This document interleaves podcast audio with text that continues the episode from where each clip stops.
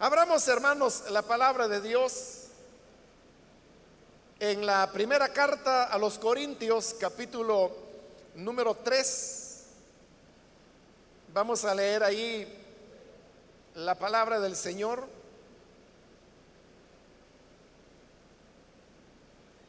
Primera de Corintios 3. Seguimos adelante con el estudio que estamos desarrollando en este en esta carta la palabra de Dios nos dice en Primera de Corintios capítulo 3 versículo 16 en adelante ¿No saben que ustedes son templo de Dios y que el Espíritu de Dios habita en ustedes? Si alguno destruye el templo de Dios, él mismo será destruido por Dios, porque el templo de Dios es sagrado y ustedes son ese templo. Que nadie se engañe. Si alguno de ustedes se cree sabio según las normas de esta época, hágase ignorante para así llegar a ser sabio. Porque a los ojos de Dios, la sabiduría de este mundo es locura. Como está escrito, Él atrapa a los sabios en su propia astucia. Y también dice, el Señor conoce los pensamientos de los sabios y sabe que son absurdos. Por lo tanto, que nadie base su orgullo en el hombre. Al fin y al cabo, todo es de ustedes, ya sea Pablo o Apolos o Cefas o el universo o la vida o la muerte o lo presente o lo porvenir. Todo es de ustedes. Y ustedes son de Cristo y Cristo es de Dios. Amén. Hasta ahí dejamos la lectura. Pueden tomar sus asientos, por favor.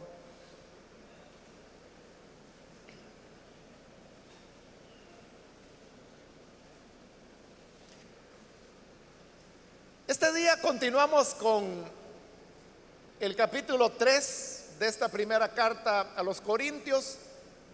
Recordemos que comenzando en el capítulo 1 hasta este capítulo que con la ayuda de Dios estaremos completando ahora, Pablo está desarrollando un único tema. Y ese tema es el de la sabiduría humana y el de la sabiduría de Dios. Hemos visto que Él manifiesta que a través de la sabiduría humana, las personas no han logrado llegar a conocer a Dios. Porque no es la sabiduría humana un camino por el cual se pueda llegar a conocer al Señor y tener su revelación, sino que por el contrario, la revelación viene por medio del Evangelio, pero sucede que el Evangelio para los gentiles, como en este caso los corintios, les parecía una locura. Y a los judíos les parecía que era un tropiezo. Entonces Pablo viene desarrollando que Dios ha decidido salvar a los hombres por medio de lo que él llama la locura de la predicación. Así llegamos a este capítulo 3 y recordará que en la última ocasión vimos cómo Pablo decía que él había colocado el fundamento y que no podía ser cambiado y que este fundamento era Jesucristo. Pero que sobre él los otros ministros tenían que ir sobre edificando. Cada quien lo hacía de manera diversa y él lo expresaba a través de los materiales, que estos podían ser oro, plata, piedras preciosas, o podía ser madera, hierba o paja. Al final, en el día del juicio, él dice que el fuego haría la prueba. Aquellos materiales que son combustibles, pues obviamente serían quemados por el fuego de Dios y cada persona habría de recibir su reconocimiento de acuerdo a, lo que quede como prueba de ese fuego, lo que sobreviva, porque eso sería lo permanente. Con eso Pablo quería enviar el mensaje que no es a nosotros, a los seres humanos, a los que nos corresponde estar juzgando a los ministros del Evangelio en el sentido de que este hace una mejor obra que aquel otro, o este está edificando con oro y aquel con madera. Eso es algo que Dios lo va a decidir, lo va a juzgar y lo va a revelar en el día del juicio. De manera que no es la iglesia, no son los cristianos los que deben tomarse la tarea de constituirse en jueces. Ahora, al llegar al versículo 16, que es donde ahora iniciamos la lectura, Pablo hace una advertencia muy grande. Él dice, no saben que ustedes son templo de Dios y que el Espíritu de Dios habita en ustedes. Ahí Pablo está diciendo que nosotros somos el templo de Dios. Pero no hay que confundir este pasaje con lo que más adelante se va a decir en el capítulo 6, donde también Pablo va a volver a afirmar que nosotros somos templo de Dios. Hay diferencia porque en el capítulo 6 lo que él está enseñando es que nuestro cuerpo es el templo del Señor y que por eso el creyente no puede entregarse, por ejemplo, a una prostituta, porque como Pablo lo enseña, estaría uniendo los miembros de Cristo con una prostituta. Ahí es donde él afirma que nuestro cuerpo es templo del Espíritu Santo, pero ese es en el capítulo 6. Aquí estamos en el capítulo 3. Aquí no está hablando del cuerpo del, del ser humano Aquí está hablando de la iglesia. Entonces cuando dice, ustedes son templo de Dios, está hablando no de la persona individual, sino que de lo que somos como cristianos, como creyentes, como iglesia. Pero note, esto que está diciendo es algo trascendental, porque está afirmando que la iglesia el cuerpo de Cristo, dice, es templo de Dios y el Espíritu de Dios habita en ustedes, es decir, en el conjunto de creyentes que son los que formamos la iglesia del Señor. ¿De dónde es que Pablo sacó esta idea que el pueblo de Dios, la iglesia, es el templo en el cual el Señor habita? Sobre todo, hermanos, en una época cuando todavía existía el templo. Pablo aquí está escribiendo antes del año 70, por lo tanto el templo en Jerusalén todavía estaba en pie. Entonces, ¿de dónde saca Pablo que el templo del Señor es la iglesia? En realidad la enseñanza no es un invento que Pablo haya tenido, porque ya había ciertos principios en el Antiguo Testamento que señalaban hacia esa realidad. Por ejemplo, el hecho que el tabernáculo que expresaba la presencia de Dios en medio de Israel en el desierto, se levantaba en el centro del campamento de Israel y alrededor estaban todas las tribus ordenadas de acuerdo a instrucciones que el Señor había dado. Es decir, que ese hecho que el tabernáculo estuviera al centro de las tribus de Israel era como una ilustración ya de que Dios estaba morando en medio de su pueblo. Pero también en el libro de los salmos solamente hay un salmo, es una única mención, donde el Señor dice que Él tomó a su pueblo como su santuario. No estoy seguro en este momento si es en el Salmo 114 o en el 140 pero lleva cuatro, ¿verdad? Por eso es que tengo, tengo la idea. Pero en alguno de esos dos salmos es donde existe esa extraordinaria afirmación cuando dice que su pueblo es su morada. Y digo extraordinaria porque prácticamente ahí se está afirmando lo mismo que Pablo está diciendo ahora acá. Esto trae una enseñanza tremenda, hermanos, y es de que significa que la iglesia entonces no es algo tan simple o tan natural, digamos, como nosotros solemos pensarlo, porque nosotros mismos somos parte de la iglesia. Como somos parte de la iglesia, nos vemos como un conjunto de seres humanos que nos reunimos en este edificio y lo vemos así simplemente como personas que nos pusimos de acuerdo para vernos todas las semanas en este lugar. Pero no es eso la iglesia, sino que Él está diciendo que la iglesia es el templo de Dios. Es interesante que la palabra griega que Pablo utiliza ahí para decir que la iglesia es el templo de Dios, es una palabra que se refiere al templo propiamente dicho.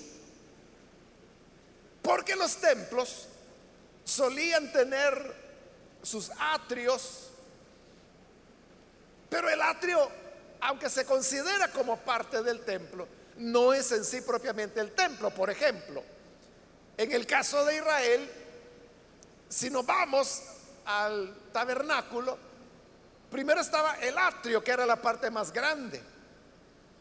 Pero dentro del atrio, lo que había era una área de tierra, un patio. Y dentro de ese patio era donde estaba construido el lugar santo. Y adentro del lugar santo estaba el lugar santísimo. Entonces la palabra que Pablo está utilizando para templo no es la que se refiere a toda la estructura externa sino a lo que sería, en este caso, el lugar santo, es decir, propiamente el templo. Igual que en el edificio, en el templo de Jerusalén, en la época de Jesús, no solamente era el templo, sino que alrededor del templo, Herodes había ido construyendo eh, patios, casas, no casas propiamente, sino que eran bodegas, salones, no era que la gente viviera allí, pero sí se utilizaban, por ejemplo, para la enseñanza, para los juicios. Habían varios patios, el patio de los israelitas, el patio de las mujeres, el patio de los gentiles.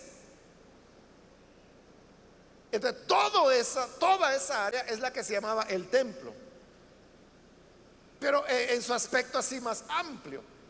Pero lo que era propiamente el templo era mucho más pequeño.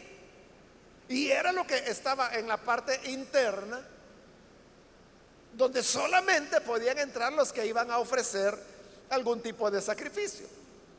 Entonces, cuando Pablo dice que nosotros somos el templo del Señor, se está refiriendo a que somos ese lugar santo donde Dios mora propiamente donde Dios está morando.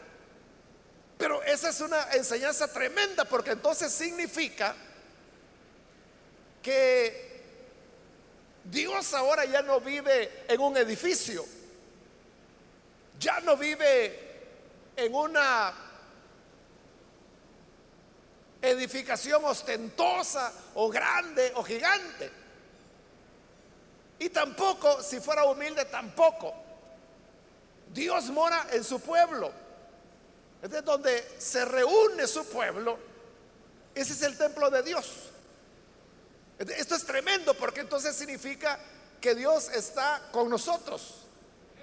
Y que donde la iglesia está no es simplemente, como le decía al principio, una reunión de amigos o una reunión de personas que estamos de acuerdo en una base doctrinal, en ciertos proyectos, en ciertas labores. No es eso solamente, sino que auténticamente somos el templo de Dios. Y dice, el Espíritu de Dios mora en ustedes, habita en ustedes. Entonces, ¿a dónde vive el Espíritu Santo? Vive dentro de la iglesia. Y como lo va a decir más adelante, que eh, el templo de Dios, que somos la iglesia, dice que es sagrado.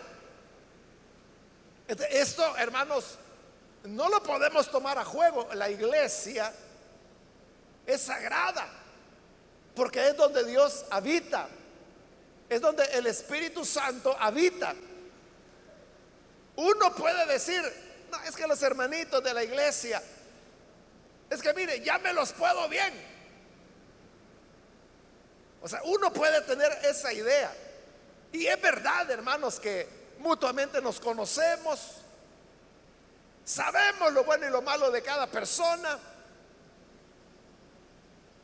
pero eso nos quita el carácter de que somos el templo del Señor. Entonces, imagínense lo que la iglesia significa entonces para una ciudad, para una región o para un país. ¿Qué es lo que una iglesia significa? Por ejemplo, para nuestro país, para El Salvador, ¿qué es lo que significa? Lo que significa es que Dios está habitando ahí. Lo que significa es que el Espíritu Santo está habitando ahí. Y por lo tanto, nuestra reunión es, hermanos, algo sagrado, es algo santo. Es algo que no se puede tomar de una manera humana. Y a eso es a lo que Pablo va. Porque después de haber preguntado en el versículo 16, no saben que ustedes son templo de Dios y que el Espíritu de Dios está en ustedes. Esa expresión, no saben, Pablo la va a utilizar diez veces en esta carta. Y luego en segunda de Corintios también la va a utilizar. No la utiliza en ninguna otra de sus cartas, excepto en Romanos, donde la utiliza una sola vez. Entonces, ¿por qué a los corintios Pablo les está preguntando a cada momento? Y esta es la primera. ¿No saben que ustedes son templo de Dios y que el Espíritu de Dios habita en ustedes? ¿Por qué la insistencia de Pablo en preguntarle? No saben, lo va a hacer diez veces. Es porque el problema de los corintios es que ellos se consideraban sabios. es como que si Pablo les dijera de, de una manera sutil e irónica, pero es como que le dijera, ajá, ¿Cómo no? Así que ustedes son los sabios. siendo tan sabios, no saben que ustedes son el templo de Dios. Por eso es que Él va a insistir tanto. Y esto no lo sabe. Y tú que dices y argumentas que eres sabio y esto no lo sabías. Él de manera irónica está dejando ver, ustedes quieren presentarse como sabios pero las verdades más sencillas no las saben. Ahora en el 17, si alguno destruye el templo de Dios, él mismo será destruido por Dios. Porque el templo de Dios es sagrado y ustedes son ese templo. Son palabras fuertísimas. Es una advertencia dura en la que Pablo está haciendo ahí? Porque cuando él dice, si alguno destruye el templo de Dios, ¿cuál es el templo de Dios? Es la iglesia. ¿Y cómo alguien puede destruir la iglesia? Es lo que él está tratando en estos tres capítulos. Y es el tema, como lo dijo en el capítulo 1, que hay divisiones en medio de vosotros. Y estas divisiones eran precisamente porque alguno decía yo soy de Pablo, otro decía yo soy de Apolo, otro decía yo soy de Cefas, otro decía yo soy de Cristo. al hablar de esa manera, por las razones que hemos venido explicando, que se creían sabios, entonces lo que estaban haciendo era provocar divisiones dentro de la iglesia. ¿Por qué divisiones? Porque estaban haciendo bandos de los que decían yo soy de Pablo. Aquí estamos los de Pablo. ¿Y usted qué es? Mire, a mí me gusta cómo predica Apolo. Vaya por allá, allá están los de Apolo. Y se iba con los de Apolos. Entonces, note a qué se refiere Pablo cuando dice que se destruye la iglesia de Dios. Está hablando que se está destruyendo su unidad. Está hablando de, destruir el templo de Dios, que es la iglesia, cuando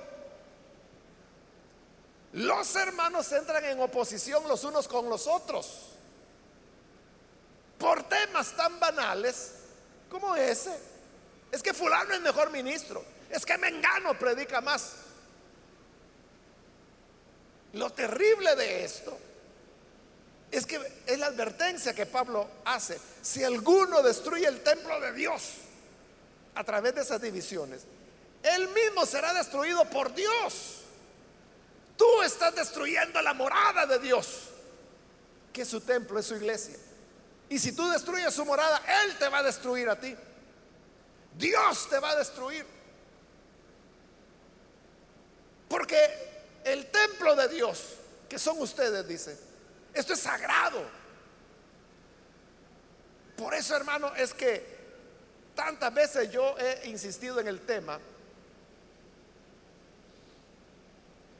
de lo grave que es el provocar divisiones dentro de la iglesia. Sin embargo, usted sabe que las divisiones es de las cosas más comunes que se dan en las iglesias evangélicas.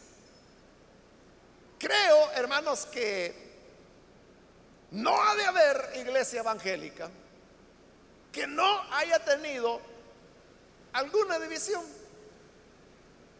sea pequeña, sea mediana, sea considerable, todas las han tenido, han tenido esas divisiones. Nosotros las tenemos aquí en esta iglesia. Lo que ocurre es que la iglesia es tan grande, tan numerosa que uno no lo nota. Pero que no lo noten no significa que no ocurre. Esto que es tan normal. Y aún fíjese, hay denominaciones que el tema de las divisiones lo utilizan para como un método de abrir nuevas iglesias. Porque cuando se produce una división porque la familia Pérez se peleó contra la familia Hernández, entonces se dividen. Entonces cuando se dividen, inmediatamente la reconocen como una iglesia de esa denominación. Ya tienen una iglesia más. Entonces esas denominaciones van creciendo sobre la base de las divisiones. Hay, hermanos, allá en Guatemala una ciudad donde todavía en, el centro de la ciudad está la primera iglesia que fue fundada hace ya más de 100 años. Mucho más, como 120 años. Y en una ocasión me la fueron a enseñar por eso. Porque me dijeron, mire, de esta iglesia, y ahí está todavía. Y todavía funciona yo no sé cuántas generaciones van ya ahí de creyentes. Y no sé cuántos pastores ha tenido esa iglesia. Y me han dicho esto, mire, todas las iglesias que hay en esta ciudad salieron de aquí, todas son divisiones de esta iglesia. Porque esta fue la primera que hubo. Entonces, todas las que hay en la ciudad son divisiones de acá. Y esa ciudad, hermano, está plagada de iglesias. Entonces, nosotros vemos como una cosa muy natural el tema de la división. Y que si es que si algo no me agrada, pues yo voy ahí a escupir veneno en la mente de unos hermanitos, les amargo el corazón y cuando ya los tengo bien amargados, entonces digo, vámonos de acá. Y se van. Y la dividió. Entonces, eso la gente lo toma como de una manera muy normal, muy natural. ¿y para qué va a ir hasta allá? Tan lejos que queda. Aquí podemos quedarnos nosotros. Si Dios no solo está allá, también está aquí. Es que no se trata, ese no es el tema de que si está aquí, está allá o está en todo lugar. Se trata de que la iglesia es el templo de Dios, la morada del Espíritu Santo. Y como dice Pablo ahí, es sagrado. Y no, no puede uno a conveniencia decir, es que debe ser de esta manera. O algunos que son aprendices de predicadores y sienten que es que yo ya lo hago como creyente y como no hay otro trabajo, pues voy a hacer mi grupito y amarga ahí unos cuantos y se lo llevan. Y por allá, en un su comienza como que si fuera una cosa tan sencilla. Pero Pablo dice, el que destruya el templo del Señor, que es la iglesia, por medio de divisiones, el Señor lo va a destruir al tal. Esa es la causa, hermanos, de por qué las iglesias que se dividen no prosperan. No prosperan. Usted puede ver que salen grupos por aquí, por allá. Por eso yo le decía, varias divisiones han salido de acá. Y si usted me pregunta, mire, ¿y cuáles que, que yo ni cuenta me ha dado? Ya ve. Ese es el punto, que nunca pasan de nada. ¿Por qué razón? Porque detrás de ellos hay un juicio divino. ¿Qué es lo que Dios ha dicho? Que el que destruya el templo de Dios, Dios lo va a destruir a él. Entonces son obras que no van a fructificar. Por eso, hermanos, nosotros tenemos que ser tan respetuosos de la iglesia del Señor. Porque no estamos tratando con seres humanos. No estamos tratando, hermanos, con, con gente. O sea, sí son personas, pero estas personas forman el templo donde habita el Espíritu de Dios. Entonces yo no los puedo tratar simplemente como humanos sino que ahí está la morada del Espíritu. Yo tengo que respetarla. La iglesia no le pertenece a nadie, sino solamente a Dios, porque es su templo, es su morada. Es así. el respeto no es porque los hermanitos o porque los niños o porque las hermanas yo creo de que, que todos, todos, hermanos, todos ustedes merecen respeto. Y no está bien que se les insulte, se les diga palabras pesadas. No, no, se debe hacer porque son personas. Y usted viene para aprender del Señor, no viene para que lo estén insultando acá. Pero aparte de eso, no solo es el respeto que como persona usted merece, sino el hecho de que juntos formamos el templo del Señor. Es la casa de Dios, es la habitación del Espíritu Santo. Recuerde, el Espíritu Santo no solo está en nosotros, es decir, dentro de nosotros, que es la morada del Espíritu. No solo está sobre nosotros, que es el bautismo del Espíritu, sino que está entre nosotros Ahí es el bautismo del cuerpo, cuando siendo personas individuales, miembros cada uno en particular, como dirá más adelante esta carta, el Espíritu nos une en una, como el ejemplo que Pablo dio anteriormente, un edificio. Pero no es un edificio cualquiera, es un templo donde mora Dios. Entonces Dios ya no mora en los edificios, mora en su iglesia. Y donde su iglesia está, ahí está la presencia del Señor. Por eso es que las células no son simplemente reunioncitas en las casas. Porque Jesús dijo, donde dos o tres se reúnen, ahí estoy yo. En medio de ellos. Y en las células hay más de dos, hay más de tres. No importa si la reunión es en este edificio. No importa si la reunión es en las casas. Pero donde la iglesia de Dios se reúne, ahí está el templo de Dios. Y ahí es donde Dios mora en medio de su pueblo. Amén, hermanos. Entonces, es una advertencia, como le digo, muy fuerte que Él está haciendo. No toquen, no dividan a la iglesia del Señor, porque entonces Dios los va a destruir. Versículo 18. Que nadie se engañe. Si alguno de ustedes se cree sabio, según las normas de esta época, hágase ignorante para así llegar a ser sabio. Aquí Pablo ya está en la parte final de su argumento. Él está haciendo como un resumen, pero a la vez una reafirmación de los elementos principales que él ha argumentado. Y por eso dice, si alguno de ustedes se cree sabio según la sabiduría de este mundo, según las normas, dice, de esta época, hágase ignorante para así llegar a ser sabio. ¿Por qué? Porque él ya dijo que a través de la sabiduría humana o la sabiduría de acuerdo a las normas de esta época, nadie llega al conocimiento de Dios. Entonces, si yo quiero llegar al conocimiento de Dios, ¿qué tengo que hacer? Ser necio. Pero necio de acuerdo a las normas de esta época. Porque cuando soy necio, entonces me estoy poniendo en sintonía con Dios. Porque Dios no quiso salvar al hombre, como lo vimos en su momento, a través de la sabiduría humana, sino que lo quiso salvar a través de la locura de la predicación. Entonces, si yo quiero ser sabio, no debo ser sabio de acuerdo a los criterios de esta época, sino que tengo que ser más bien ignorante, de acuerdo a la norma de este mundo, porque haciéndome ignorante voy a caer en la categoría de loco, y esa en la locura de la predicación.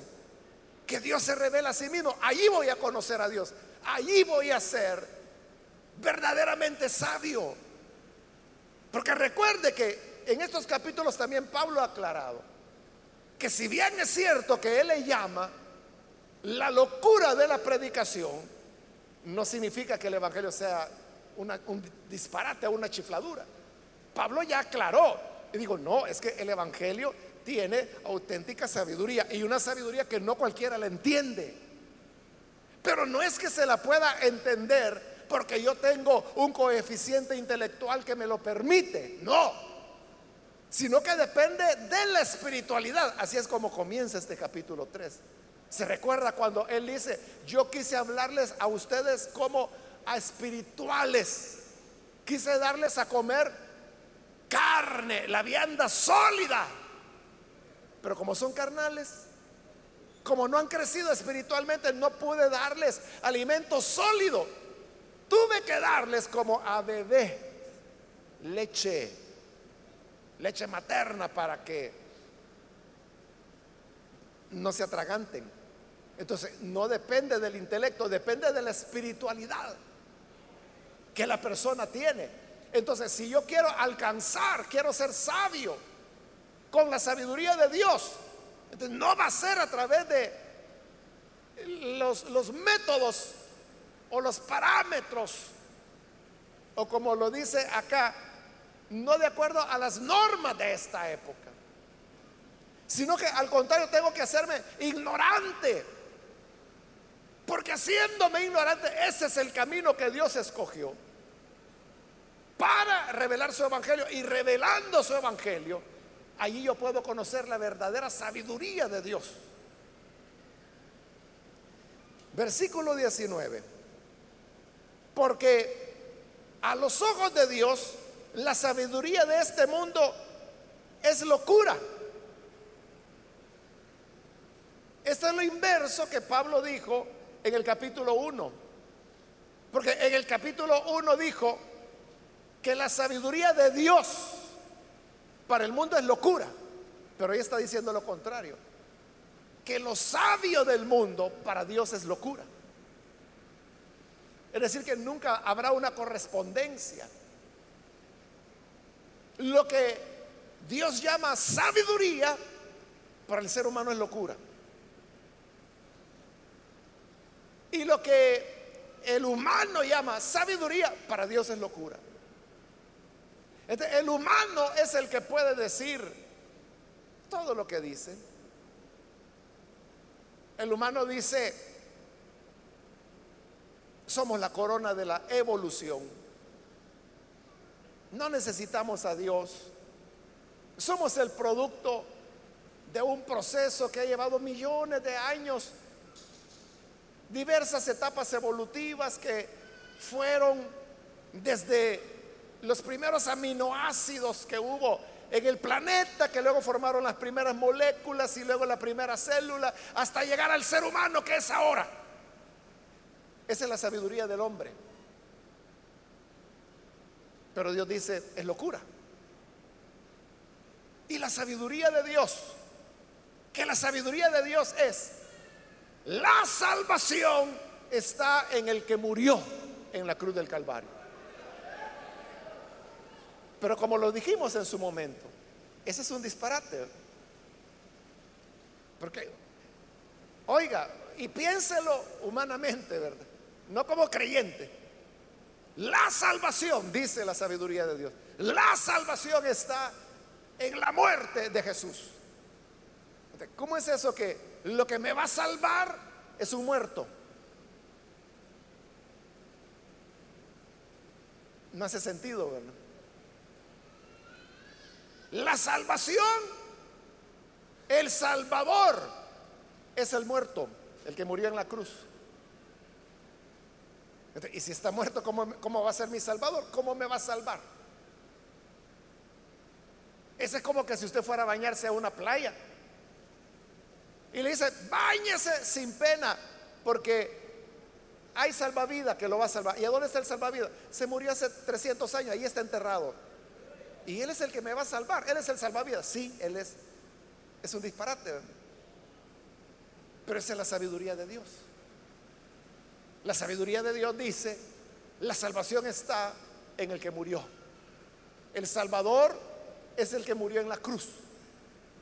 para el mundo es disparate. Pero nosotros sabemos que ahí hay sabiduría. Y hay toda una historia de milenios que está narrada en la Biblia. Y que los humanos, desde los orígenes, no lo planearon y no sabían que en lo que estaban haciendo había ya un plan de Dios de redención que estaba desarrollándose. Por ejemplo, cuando Abraham le dijo a su hijo Isaac que lo llevaba al monte para sacrificarlo como Dios se lo había pedido. E Isaac, el niño, 13 años se cree que tenía, le dice, llevamos el cuchillo, llevamos la leña y llevamos el fuego, pero ¿a dónde está el sacrificio? Y el sacrificio era él. Pero por no decírselo, papá Abraham lo que le dice es, el Señor proveerá el sacrificio. En eso que Abraham dijo, él no sabía que estaba dando una tremenda profecía. Y dice el libro de Génesis que a partir de ahí la gente comenzó a decir, en el monte se proveerá sacrificio. Se convirtió en un dicho. Y la gente lo decía por decirlo, no sabían. En el monte, en la colina será provisto sacrificio. Y se convirtió en un decir de la gente. Y la gente lo repitió por generaciones. En el monte será provisto el sacrificio. Más de 2500 años después, el Hijo de Dios se encarna, va al monte de la calavera y se ofrece como sacrificio por nuestro pecado. Esa es la sabiduría de Dios. Entonces, cuando el mundo dice, qué absurdo, ¿cómo va a ser eso? Que la salvación está en un Salvador muerto. Es que si no se tiene todo el panorama, si no se tiene todo el entendimiento, para el mundo es absurdo, es locura. Pero esa es la sabiduría de Dios. Por eso dice, la sabiduría de este mundo es locura. Como está escrito, y esa es una cita, es una cita de Job, del libro de Job. Es la única cita de Job que se hace en todo el Nuevo Testamento.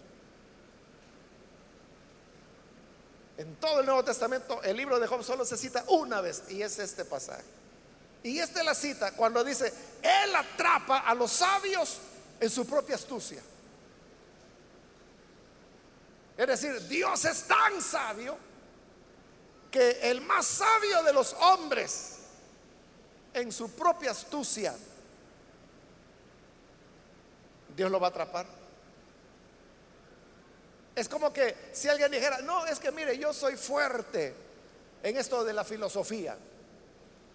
Póngame a discutir ahí con Dios. Y va a ver que, que yo le demuestro a Dios que Él no existe.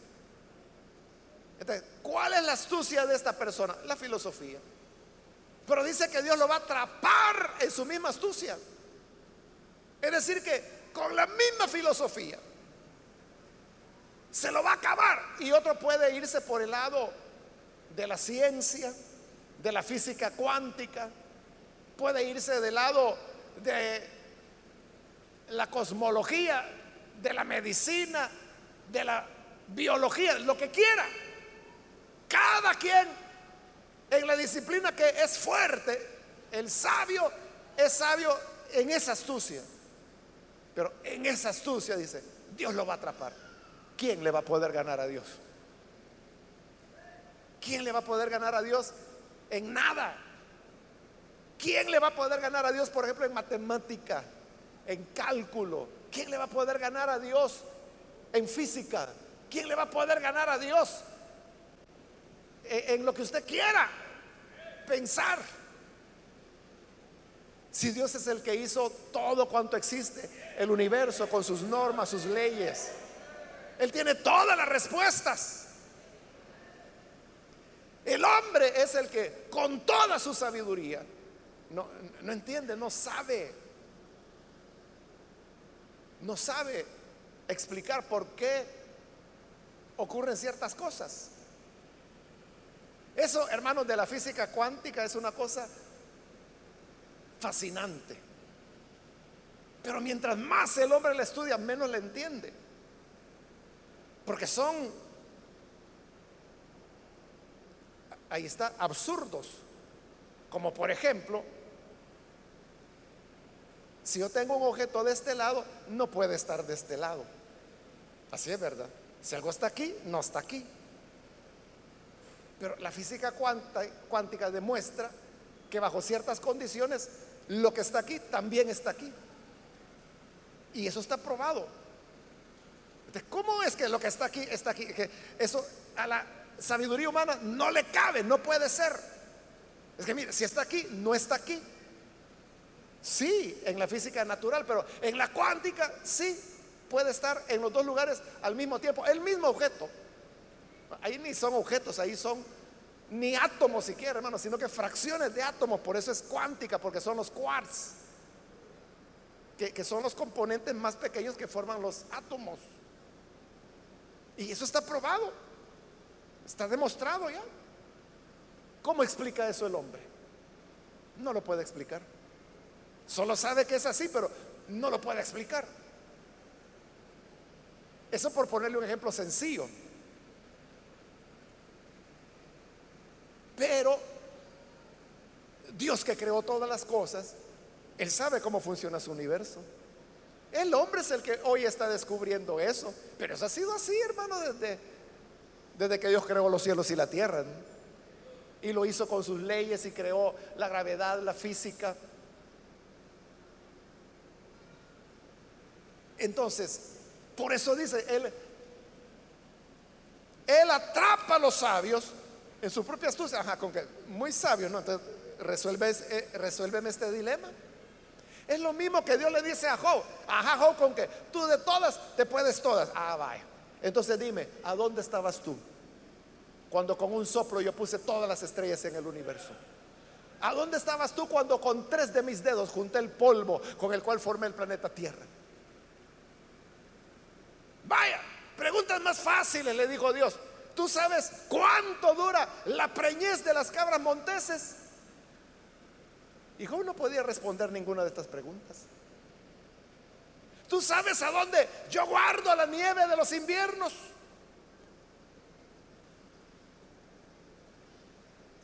Lo dejó callado. Dios atrapa a los sabios en su propia astucia. Entonces, por la sabiduría, el hombre no va a poder conocer a Dios. Y por eso es que Pablo ha dicho, si en verdad quiere ser sabio, no lo seas de acuerdo a las normas de esta época. Sélo de acuerdo a la locura de Dios. La locura de Dios, por ser locura, uno la asume por la fe. Y cuando creemos por la fe, ahí es donde alcanzamos las condiciones para poder conocer la sabiduría de Dios, que es la vianda sólida ya, y que no es para los carnales, para los principiantes. Principiantes no en tiempo, porque los corintios eran viejos ya, sino que principiantes en el entendimiento. ¿Y por qué eran carnales? Porque todavía estaban discutiendo. Es que Pablo aquí, que Apolos allá, que Cefas para acá. Y Pablo tiene que decirle, no se dan cuenta que nosotros no estamos divididos, solo que tenemos cada uno una gracia que Dios nos ha dado. A uno le dio gracia de sembrar, al otro le dio gracia de regar, pero el crecimiento lo da Dios, es a Él a quien hay que ver. ese entendimiento los corintios no lo tenían. Y como no lo tenían es que Pablo les dice que eran carnales y que por eso él no podía hablarles lo sólido de los contenidos del Evangelio, porque se iban a torzonar. Versículo 20, y aquí pone otra cita que es de Isaías. Y también dice, el Señor conoce los pensamientos de los sabios y sabe que son absurdos. Es otra reafirmación que la sabiduría de los hombres para Dios es disparate, es absurdo. No se va a poder conocer a Dios por ese camino. Versículo 21, y aquí ya es la conclusión. Por lo tanto, que nadie base su orgullo en el hombre. Es decir, nadie diga, es que a mí me encanta Pablo Pablo, ese es el mero, mero apóstol. Y otro decía por él, no, no, Pablo sí, ese ni hablar puede. Apolos, ese sí que tiene una oratoria, tiene un razonamiento. Apolos es el mero, mero. Entonces Pablo decía, ¿cómo es que se están gloriando en los hombres? Que nadie base su orgullo en un hombre. Y aquí les va a decir la verdad. Al fin y al cabo, todo es de ustedes.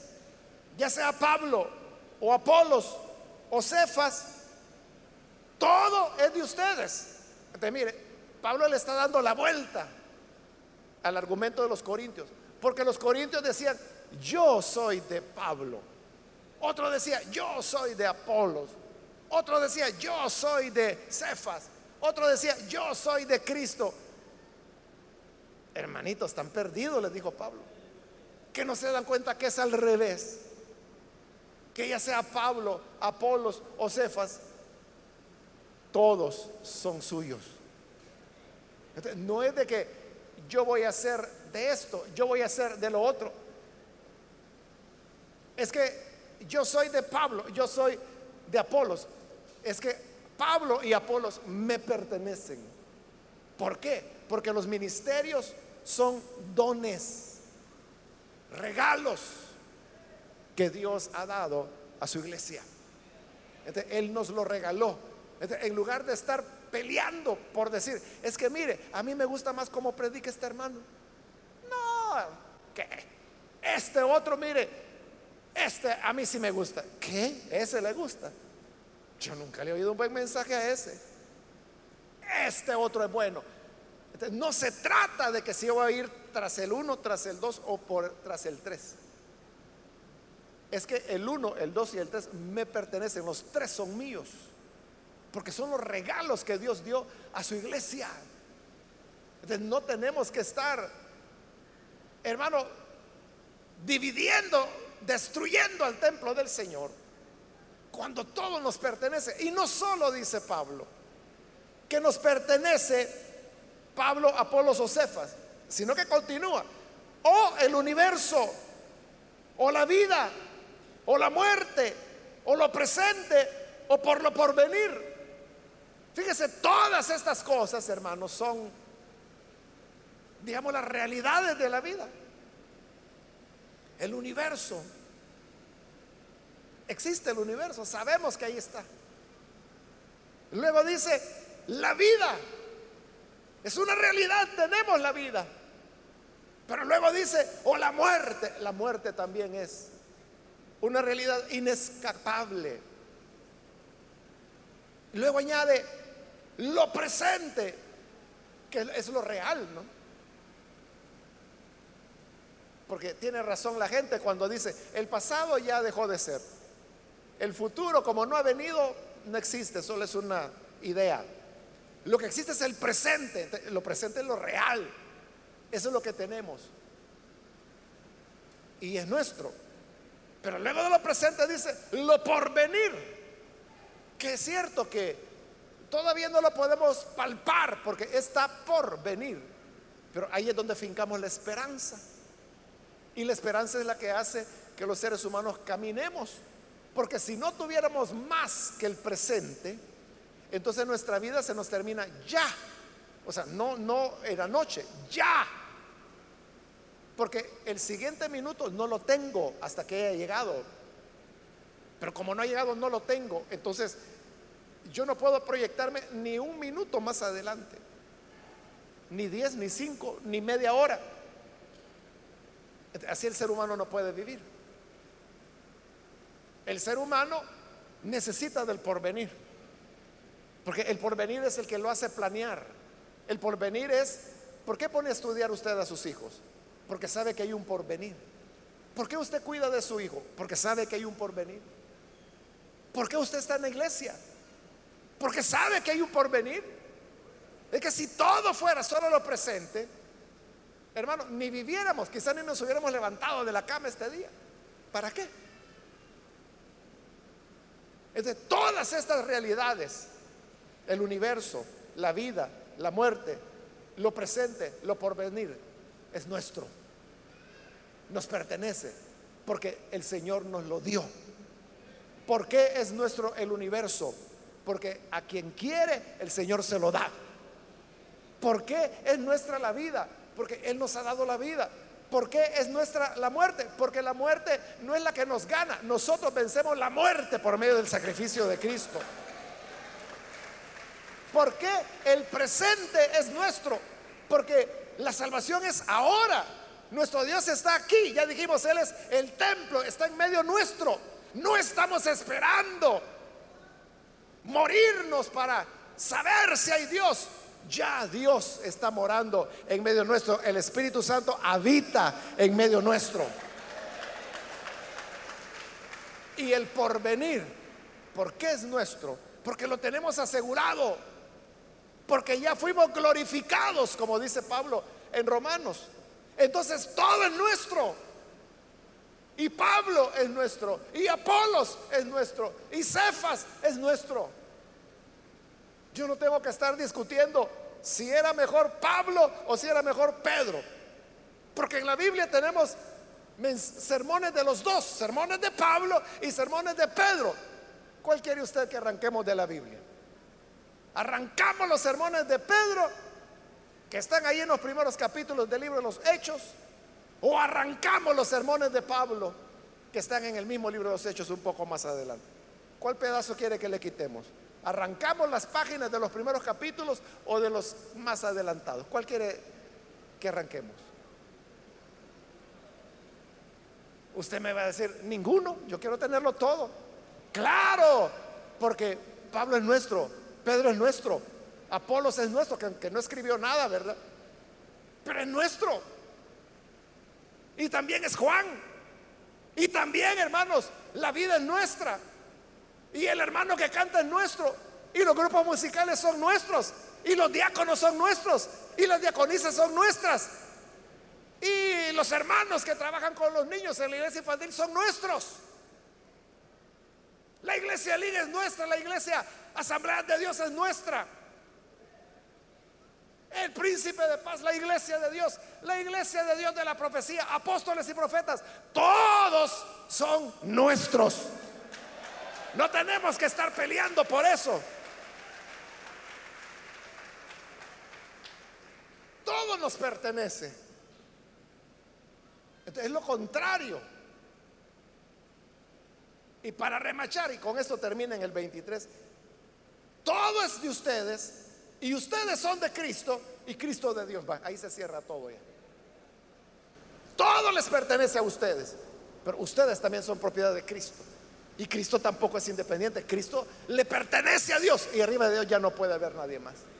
Entonces, todos le pertenecemos a Dios. Por lo tanto, ¿por qué vamos a estar haciendo trozos a la iglesia? Diciendo, es que yo soy mejor predicador. Es que ahí en la iglesia a usted no le ponen atención. Yo sí lo voy a cuidar. Yo sí lo voy a visitar. Mire, si alguna vez el pastor le visitó a usted, pero yo ahí he estado. ¿Se acuerda cuando le dio temperatura? ¿Quién le fue a comprar la Virogrips? No fui yo. Son los absalones. Pero están haciendo trozos la iglesia del Señor. ¿Por qué? Porque no han entendido que todos nos pertenecemos. Y no han entendido la severa advertencia que el que destruye el templo del Señor, que es la iglesia, Dios se va a encargar de destruirlo a él. Que Dios nos libre, hermanos, de semejante maldición. Amén. Vamos a cerrar nuestros ojos. Señor, gracias por tu palabra, porque ella nos enseña la obra maravillosa de salvación que tú has realizado.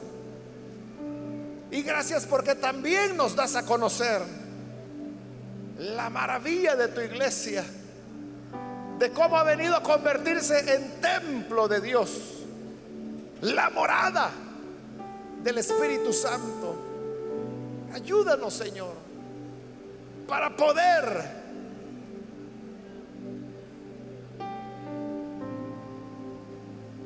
respetar tu templo y que reconozcamos que es sagrado para que así, Señor, no nos convirtamos en profanos.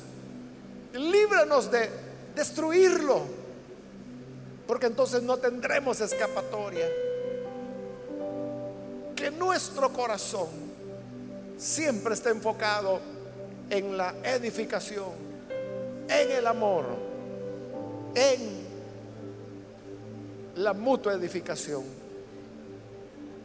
Ayúdanos a vivir de acuerdo a esa realidad, a amarnos como hermanos y a saber que todo es nuestro, todo nos pertenece porque en tu gracia tú nos lo has entregado.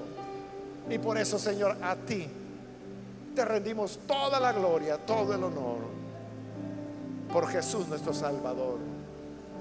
Amén y amén.